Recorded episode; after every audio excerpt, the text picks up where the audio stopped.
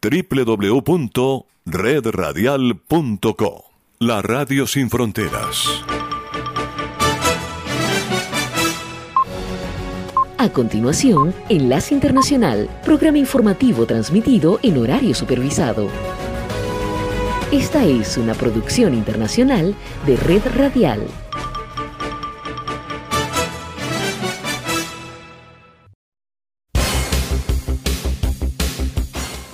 Aquí comienza Enlace Internacional. Saludos a nuestra audiencia en Caracas, Venezuela y el mundo, a través de nuestra frecuencia Sintonía 1420 AM y en Soy Ángela Montilla en la presentación. Bienvenidos.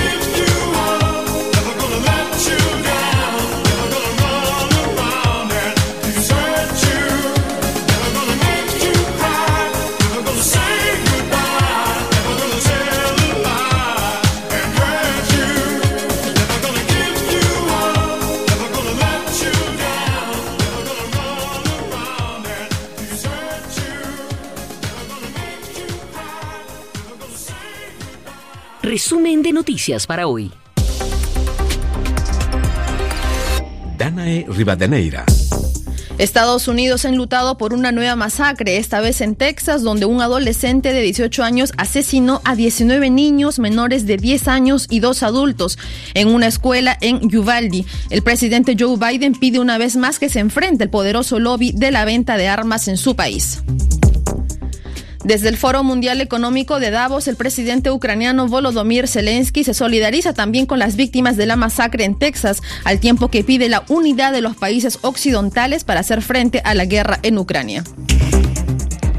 El Consejo Nacional Electoral de Colombia da marcha atrás y anuncia que los comicios presidenciales no contarán con auditoría internacional. El objetivo de esta veeduría era conferirle mayores garantías al proceso duramente criticado. Enlace Internacional con la Música.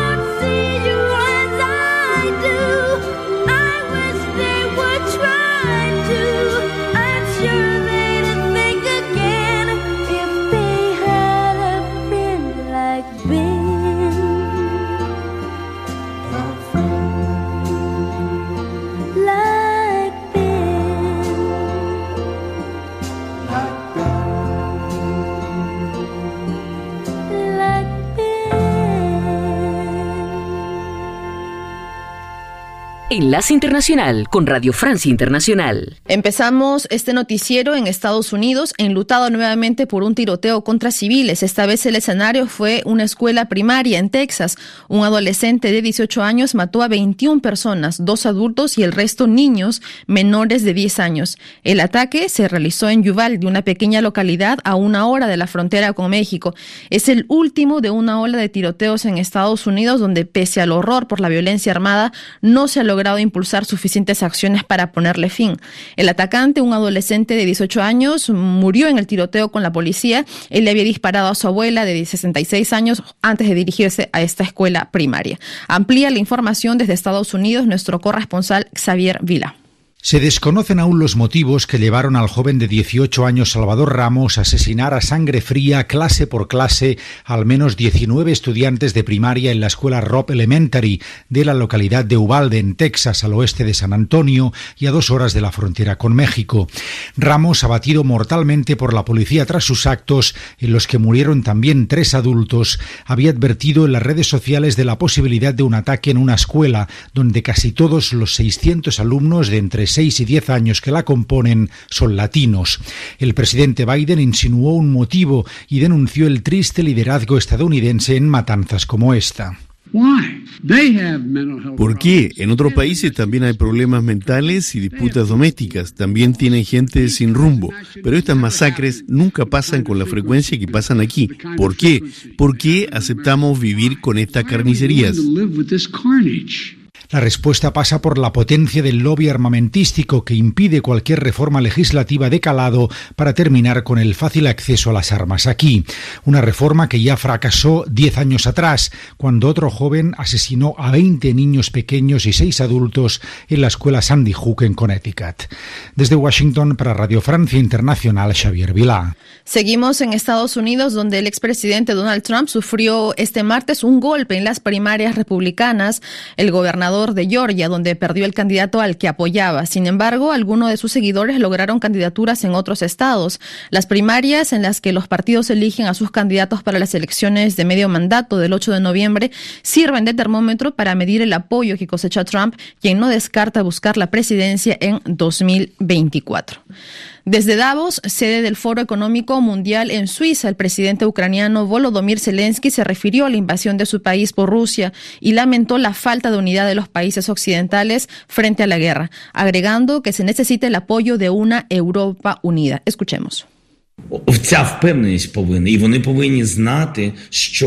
Debe haber esta confianza. Occidente necesita saber que Ucrania es parte de su mundo y unirse no solo con Ucrania, sino en torno a un Estado que es igual a ellos. Hasta ahora no sentimos esto. No sentimos esto cuando Ucrania no fue admitida en la OTAN. Estamos agradecidos con el presidente Biden, pero estamos en el continente europeo y necesitamos el apoyo de una Europa unida.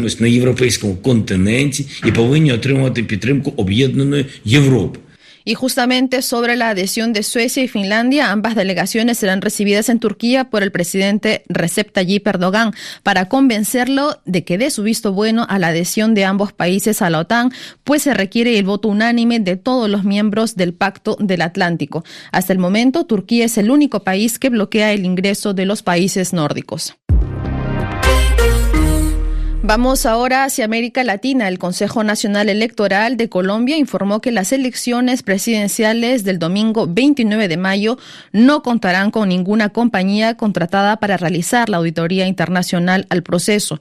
No obstante, hace solo una semana el mismo ente electoral había anunciado con bombos y platillos que la empresa alemana Dermalog estaría al frente de la auditoría de los programas encargados del cómputo de los votos que definirán al nuevo presidente de Colombia. Angélica Pérez con la información.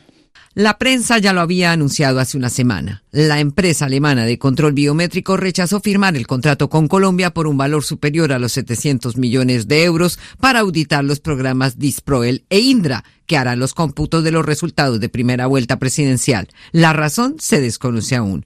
Lo cierto es que el CNE, máximo intelectoral, habla de la falta de voluntad del Estado colombiano para contratar a una entidad internacional que observase los datos electorales, tarea que corresponde al registrador nacional, Alexander Vega, contra quien justamente la Fiscalía abrió una investigación preliminar tras denuncias sobre irregularidades en las legislativas del 13 de marzo y presuntos vínculos del registrador Vega con el sistema español Indra usado en dichos comicios. Según expertos, a tan pocos días de la votación es inviable contratar una empresa interesada para tales fines. El objetivo de esta auditoría inédita en el país era precisamente conferirle mayor garantías al proceso electoral. En su ausencia, la primera vuelta continuará en manos de las misiones de observación nacionales y extranjeras y en los testigos electorales que designe cada formación política de los aspirantes a la silla presidencial. Los partidos solo han inscrito 15.000 testigos y se precisan más de 600 mil de aquí al sábado para que cumplan su papel de garantes del proceso. Gracias, Angélica Pérez. Vamos ahora hacia México, donde el gobierno lanzó este martes una convocatoria para contratar a 13.765 médicos locales. Con esta medida, el presidente Andrés Manuel López Obrador responde a la polémica generada por su decisión de emplear a 500 especialistas cubanos para cubrir regiones apartadas del país. La iniciativa de apelar las controvertidas misiones cubanas había sido cuestionada por distintas organizaciones de médicos del país. Los detalles con Alejo Shapire. En México continúa la polémica por la contratación de 500 médicos cubanos para cubrir zonas remotas o castigadas por la violencia en el país. La iniciativa del gobierno de Andrés Manuel López Obrador de acudir a la llamada diplomacia de las batas blancas del régimen cubano para que vayan a regiones marginadas se topó con las críticas de las federaciones, asociaciones y colegios de médicos. Estos aseguran que el verdadero problema en México es que no hay plazas bien instaladas, salarios dignos, medicamentos o equipamiento. Ante los cuestionamientos, Andrés Manuel López Obrador propuso contratar el martes a 13.765 médicos locales adicionales, una medida recibida con cautela por el doctor Juan Luis Salgado Loza, vicepresidente del Colegio de Medicina Interna de México, organización que firmó una carta de protesta. De manera inicial, él comentó que iba a ser una contratación inmediata y, bueno, pues conforme se ha ido sabiendo la información, aparentemente esto no es tan inmediato, los contratos no son de base, sino son de tiempo parcial. Bueno, es evidente que probablemente no todas esas plazas se, se puedan cubrir porque hay que tomar en cuenta el que las plazas tengan un nivel mínimo para poder dar atención. El presidente de México dedicó duras palabras a quienes cuestionaron el apelar a los médicos cubanos. Es una vileza el que por cuestiones políticas, ideológicas, por conservadurismo, por una forma retrógrada de pensar, se descalifique a esos profesionales, sostuvo el doctor Salgado Loza. Nosotros no estamos en contra de que puedan venir médicos. En México existen muchos médicos extranjeros que dan su atención y que están certificados de manera correcta para poder dar esa atención. Entonces, ni somos retrógradas, ni, ni, queremos mantener el status quo. Lo único que queremos es que antes de ofrecer los recursos fuera del país, que atienda las necesidades de los profesionales de salud en México. Muchos están dejando la profesión porque no tienen salarios dignos y porque no tienen lugares para poder ejercer la profesión, ¿no? Si él quiere contratar y esos 500 médicos quieren venir, pues entonces tendrán que acogerse a los procesos que se requieren en México para certificar y demostrar que lo que ellos dicen saber es lo correcto. Cabe recordar que las misiones de médicos de Cuba son criticadas por estar sujetos estos a retenciones significativas del salario y ser vigilados. En 2020, Naciones Unidas, a través de la relatora especial sobre las formas contemporáneas de la esclavitud y la relatora sobre la trata de personas, calificaron la labor de los médicos cubanos en el exterior de trabajo forzado. En Ecuador, con motivo de los 200 años de la independencia y del primer año de su mandato, Guillermo Lazo ofreció su primer discurso a la nación en medio de una situación convulsa, agravada por una aguda crisis carcelaria. Lazo se enfrenta también a las consecuencias que ha dejado la pandemia, principalmente en temas económicos, así como una crisis dentro de su propio ejecutivo. Tan solo una semana antes de cumplir su primer año de gestión, cuatro de sus ministros presentaron su renuncia. En su mensaje a la nación, Lazo hizo un mea culpa de sus errores, a la vez que trató de explicar el aumento de la violencia en el país como una respuesta a la lucha contra el narcotráfico que lleva su gobierno. Escuchemos sus declaraciones. Sé que hay quienes sienten que este año se tomaron decisiones que tal vez no se explicaron con suficiencia. Ese es un sentimiento que yo entiendo y que comparto. Reconozco que ese ha sido uno de mis mayores aprendizajes en este primer año y un desafío para el que viene. Declaraciones del presidente ecuatoriano Guillermo Lazo. Vamos ahora hacia México, donde las menores de 12 a 17 años víctimas de violación podrán abortar sin permiso de sus padres ni mandato judicial. Así lo señaló este martes la Suprema Corte de Justicia al declarar constitucional una norma que consagra ese derecho. Amplía la información Paula Estañol. En los casos de violación, ninguna niña puede ser obligada a ser madre ni por el Estado ni por sus padres, madres o tutores, así dijo el presidente del máximo tribunal, Arturo Saldívar, durante la sesión del Pleno. La Corte decidió así recursos interpuestos por los estados de Baja California y Aguas eh, Calientes contra un reglamento dictado por el gobierno mexicano en 2009 que avala a las menores de 12 a 17 años a interrumpir el embarazo sin autorización eh, de los padres. La norma, que pese a escasos recursos estaba vigente, obliga a hospitales públicos a practicar abortos a mujeres violadas que así lo soliciten. Recordemos, Danae, que la Corte Suprema Mexicana ha emitido varios fallos a favor de la libre interrupción del embarazo en ese país. Ocho de los 32 estados de México han despenalizado el aborto, siendo la capital el primero en 2007 y más recientemente en Guerrero, al sur de país, esto tan solo hace una semana. Gracias, Paula Estañol. Y finalizamos con deportes. El gobierno británico autorizó la venta del club de fútbol Chelsea, propiedad del oligarca ruso Roman Abramovich, a un grupo liderado por el estadounidense Todd Bosley. Anunció así la ministra de Deportes del gobierno británico. Y con esta noticia ponemos punto final a esta jornada informativa. Pueden seguirnos también en rfimundo.com. Enlace Internacional.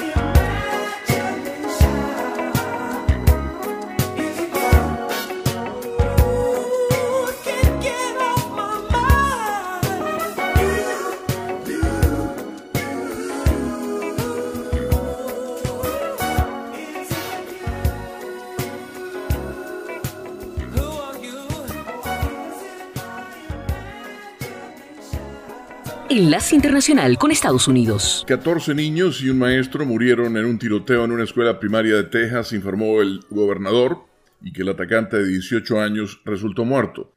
Greg Abbott dio a conocer que un individuo abrió fuego en la escuela primaria Rob, en Uvalde, a unos 130 kilómetros al oeste de San Antonio.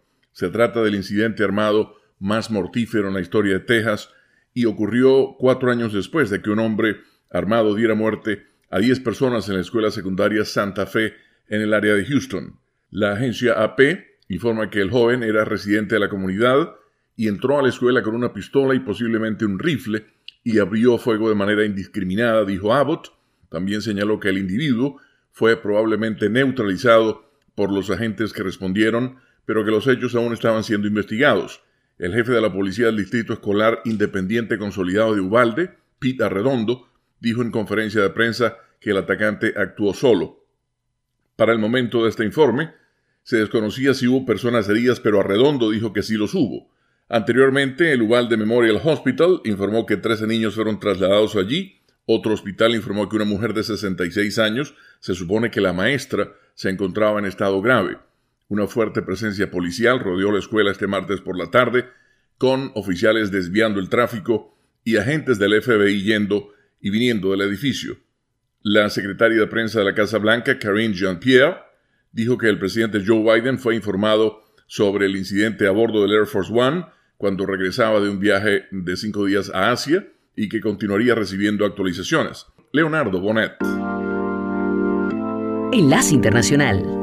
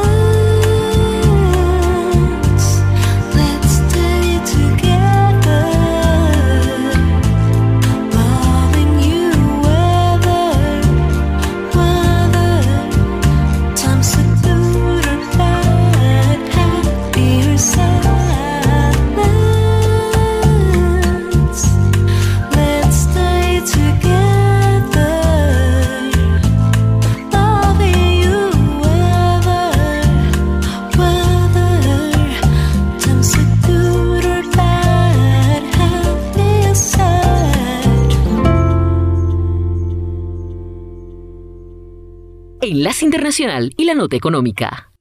Los principales índices de Wall Street cayeron hoy con el Nasdaq liderando la caída, ya que un débil pronóstico de ganancias del propietario de Snapchat, Snap Inc., añadió el nerviosismo de una economía en inflación, dando un golpe no solo al mercado de valores, sino también a los planes de jubilación. La fuerte reversión para Wall Street ha sido particularmente inquietante para aquellos estadounidenses que planeaban jubilarse y apostaban por una cartera de acciones saludable para ayudar a financiar su estilo de vida en el retiro. El desplome del mercado de valores este año se ha cargado una gran parte de las carteras de los inversores, incluidos los planes de jubilación como el 401k. El SP 500, el índice de referencia para muchos fondos indexados, ha bajado un 17% desde su máximo histórico a principios de enero. Tampoco ayuda que el costo de todo, desde la gasolina hasta los alimentos, haya subido considerablemente en medio de la inflación más alta desde la década de 1970 y que la receta de la Reserva Federal para combatir la inflación, subir las tasas de interés, ha aumentado los temores de que la economía estadounidense caiga en una recesión. Muchos ciudadanos cercanos a la edad de jubilación están optando por retrasar su fecha de jubilación con la esperanza de ganar tiempo para que sus inversiones se recuperen. Mientras tanto, es posible que los jubilados que ya están aprovechando sus inversiones deban considerar aumentar sus ahorros o volver a trabajar a tiempo parcial o posponer viajes importantes o planes de gastos. Todo esto en medio de una pandemia, donde muchos han optado para jubilarse para no trabajar dentro de un entorno laboral de nueva normalidad de COVID-19. A fines de 2019, solo unos 60 millones de estadounidenses empleados tenían un plan 401k según Investment Company Institute, una asociación que representa a los fondos de inversión. Enlace Internacional.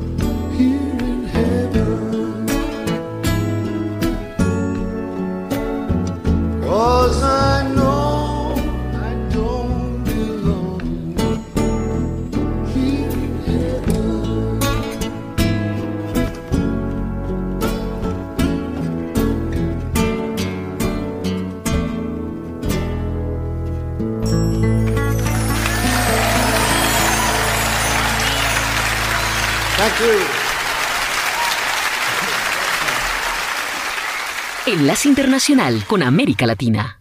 Los grupos de crimen organizado, bandas urbanas, asaltantes y ladrones comunes ponen en jaque la seguridad en Ecuador y mientras la ciudadanía reclama protección, el índice de asesinatos va en aumento y aunque el gobierno ha tomado decisiones como sacar al ejército a las calles, la situación no logra ser controlada en su totalidad. El ministro del Interior, Patricio Carrillo, en su intervención en la Asamblea Nacional, mencionó que este es un trabajo conjunto y no solo del gobierno. Si no somos capaces de sociedad en su conjunto de romper los ciclos negativos que producen inseguridad, si no somos nosotros capaces de cambiar las actitudes negativas de los ciudadanos que influyen en sus comportamientos violentos y delictivos, tristemente tendremos que seguir observando una tendencia de crecimiento de la violencia y de la inseguridad. La sociedad civil necesita sentirse segura y el gobierno está implementando tres ejes para lograrlo, empezando por la ayuda de los municipios para trabajar en la prevención de los delitos y la violencia, con la policía y el ejército en el combate al crimen organizado en las calles. Estas dos entidades, junto con la sociedad civil, apoyan el tercer eje, que es el proceso de la rehabilitación del sistema penitenciario. El analista político Rodrigo Jordán advierte sobre el riesgo sobre la percepción de la inseguridad en la sociedad civil. Por primera vez en la historia del país, la inseguridad está en el primer lugar como preocupación nacional. La sociedad ecuatoriana siente que sus gobernantes no están trabajando por la solución de sus principales problemas cotidianos y simplemente estamos en progreso, en desarrollo de lo que nosotros llamamos un nuevo estallido social. La advertencia llega después de conocer los resultados del estudio de percepción ciudadana sobre criminalidad, leyes y derechos humanos en las provincias de Esmeraldas, Santo Domingo y Manabí. El 82% piensa que el sistema judicial está corrupto, el 78% que hay poca respuesta por parte de las autoridades para resolver el problema y en tanto el gobierno hace todos los esfuerzos para controlar la inseguridad. Enlace Internacional con Venezuela. La Compañía Nacional Iraní de Refinación y Distribución de Petróleo firmó este mes un contrato para el mantenimiento de una de las plantas de crudo de Venezuela, pero ahora va por más y se ocupará también del complejo refinador de Paraguaná, el más grande del país, algo que para el exgerente financiero de Petróleos de Venezuela, Gilberto Morillo, podría ser una buena noticia. podría aumentar la, disponibilidad de combustible en Venezuela, que, es el objetivo que, se tiene. Si, si se hacen reparaciones importantes, eh, pues se lograría aumentar esto porque la capacidad de diseño de estas cuatro refinerías en total es 1.3 millones. Si están produciendo, vamos a decir de manera optimista, 200 mil, Sin embargo, Morillo lamenta que no haya más información sobre el proyecto que desarrollarán los técnicos iraníes y que la petrolera estatal PDVSA no cuente con el recurso humano para hacerle frente a estas reparaciones. todas las refinerías están en un estado muy calamitoso. Eh, ha habido ciertas mejoras de dos o tres años para acá, porque estuvieron en cero, no operaban, se, aquí se importaba todo el combustible. Precisamente este fin de semana se registró un incendio en una de las instalaciones del complejo refinador en el que trabajarán los iraníes. Sin embargo, el gobierno de Nicolás Maduro informó que ya fue controlado. Enlace Internacional.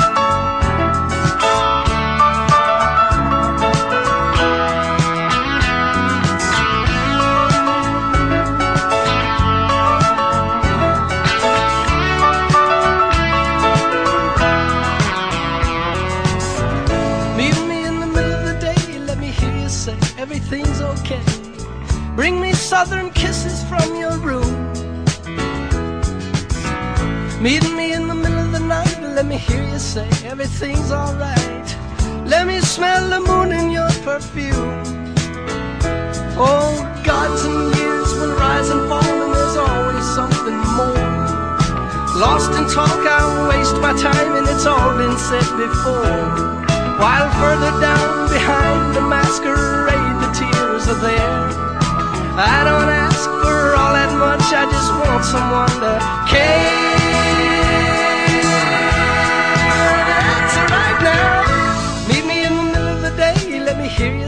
Everything's okay. Come on out beneath the shining sun. Meet me in the middle of the night, let me hear you say everything's alright. Sneak on out beneath the stars and run.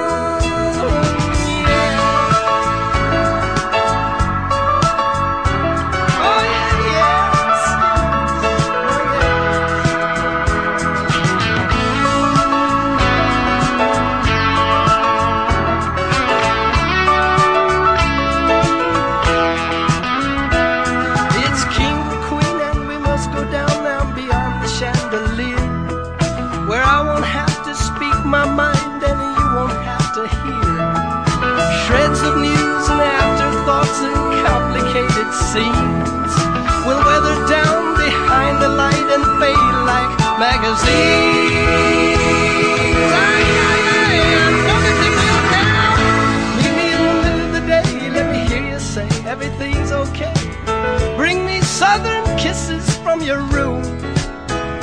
Hey, hey, you meet me in the middle of the night. Let me hear you say everything's alright. Let me smell the moon in your perfume.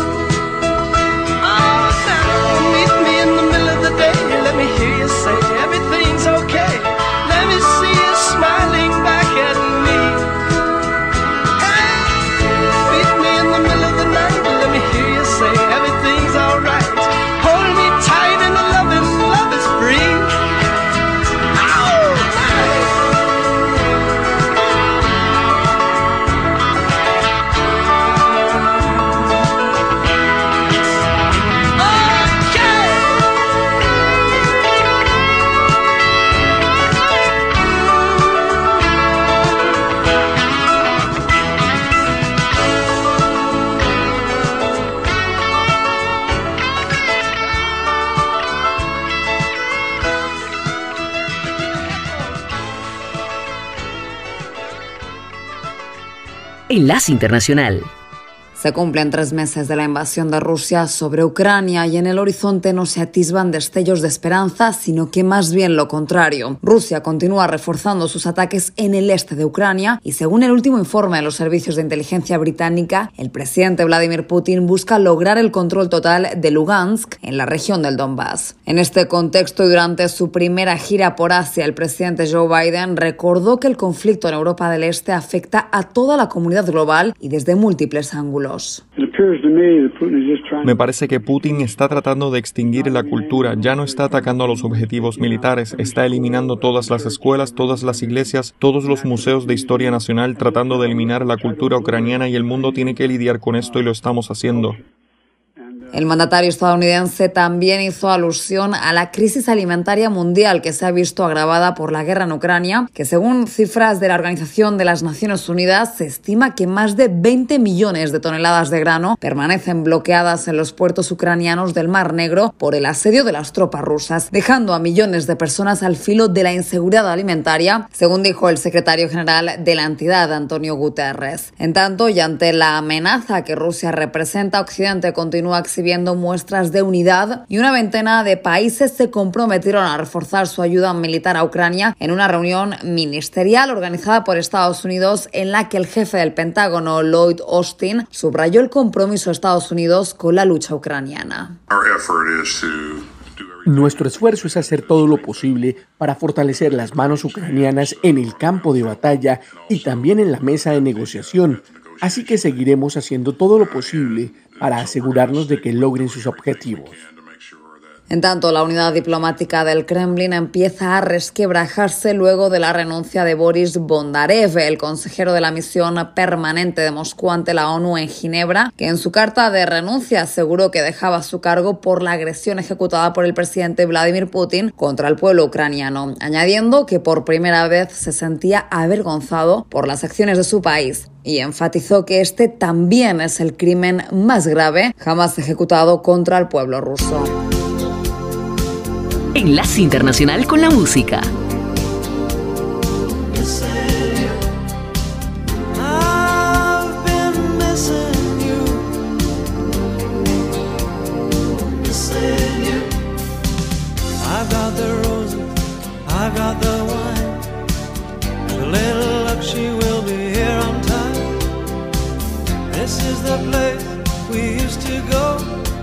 With romantic music and the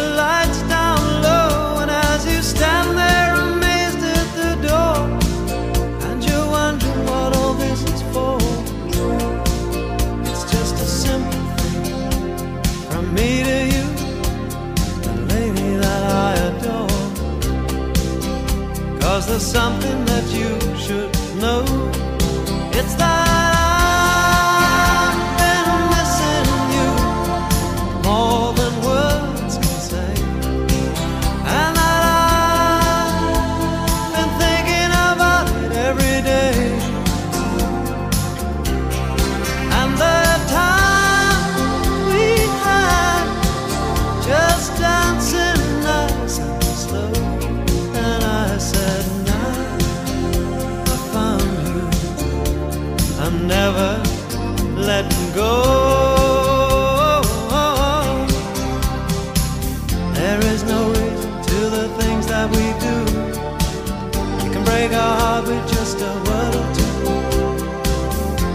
Take a lifetime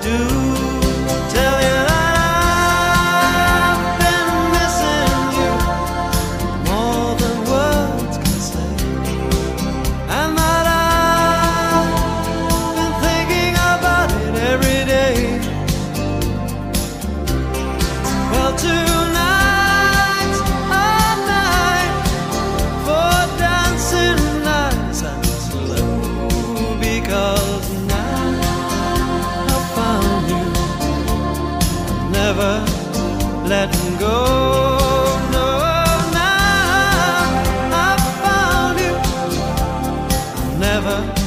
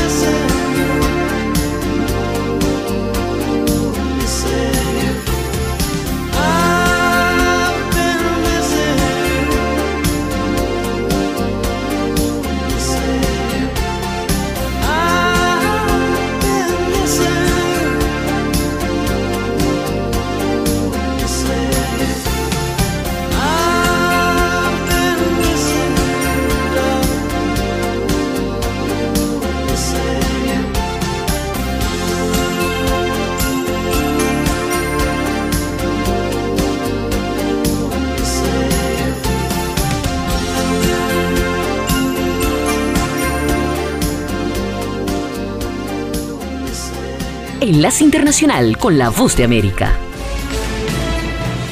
Este es un avance informativo de la Voz de América. Desde Washington les informa Henry Llanos.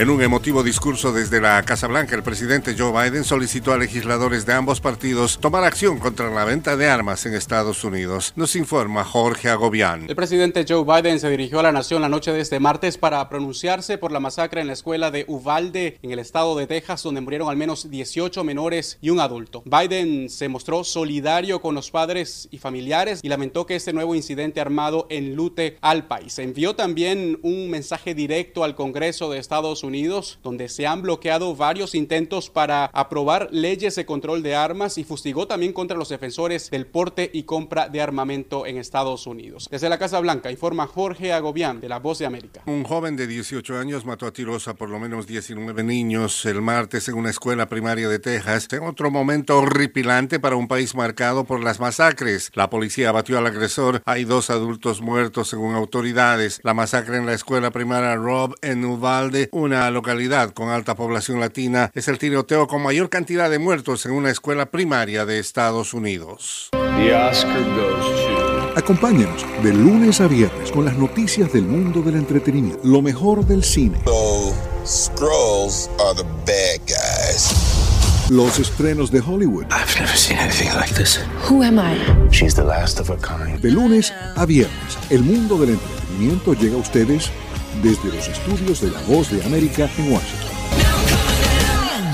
Trabajadores que excavaban entre los escombros de un edificio de apartamentos en Mariupol encontraron 200 cuerpos en el sótano según autoridades ucranianas. Se trata de otro macabro descubrimiento en la arrasada ciudad portuaria que ha sido uno de los lugares más azotados en los tres meses de guerra. Los cuerpos estaban en estado de descomposición y el hedor inundaba el vecindario según Petro Andriushenko, asesor del alcalde de la ciudad. No especificó cuándo fueron encontrados, pero el gran número de víctimas lo convierte en uno de los ataques más mortíferos en lo que va de la guerra. Este fue un avance informativo de La Voz de América.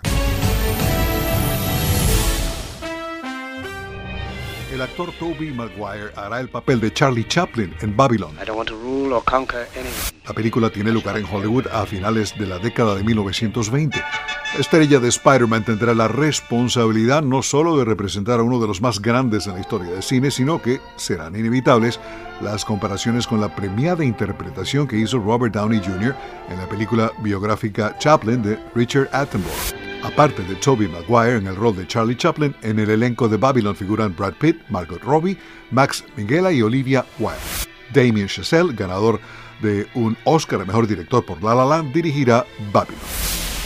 En agosto comienza la filmación del proyecto cinematográfico Horizon, un western dirigido, producido y protagonizado por Kevin Costner. Horizon, de Warner Brothers y New Cinema, Narra los hechos previos y posteriores a la guerra civil y la colonización del oeste estadounidense.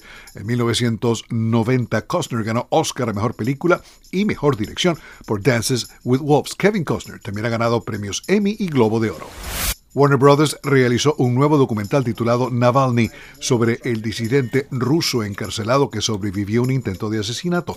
La película ganó el premio del público a mejor documental en el Festival Sundance. Navalny fue exhibida en abril en teatros selectos. Las productoras Paramount Pictures y Skydance dieron a conocer que las películas Misión Imposible 7 y 8, protagonizadas por Tom Cruise, fueron postergadas nuevamente. La 7 se iba a estrenar este año y la 8 en 2023. Las nuevas fechas son 14 de julio 2023 para la séptima entrega y 28 de junio 2024 para la octava película de la franquicia de Misión Imposible. El cantautor Dan Fogelberg fue seleccionado como miembro del Salón de la Fama del Museo del Rock and Roll del estado de Illinois. El 5 de junio se llevará a cabo una ceremonia y un concierto para recordar a Dan Fogelberg en el Teatro Rialto de Joliet, Illinois. 1962. La banda sonora de la película West Side Story pasa un año en el número uno de la lista Billboard 200. Hasta la fecha, Amor sin Barreras posee el récord como el álbum con más semanas en el número uno de esa cartelera. Le sigue Thriller de Michael Jackson. 2014, Taylor Swift llega al primer lugar de la Hot 100 con Shake It Off. El tema también fue número uno en Australia, Canadá, Hungría, México y Nueva Zelanda. 1979, Blondie se ubica en el primer lugar de las 100 calientes con Heart of Glass. El tema escrito por Debbie Harry y Chris Stein puso a Blondie en el mapa del New Wave. 1992, Genesis llega al puesto 12 de la Hot 100 con Hold On My Heart. El tema fue escrito por Phil Collins, Mike Rutherford y Tony Banks. Genesis pertenece al Salón de la Fama del Rock and Roll. Alejandro Escalona, Voz de América.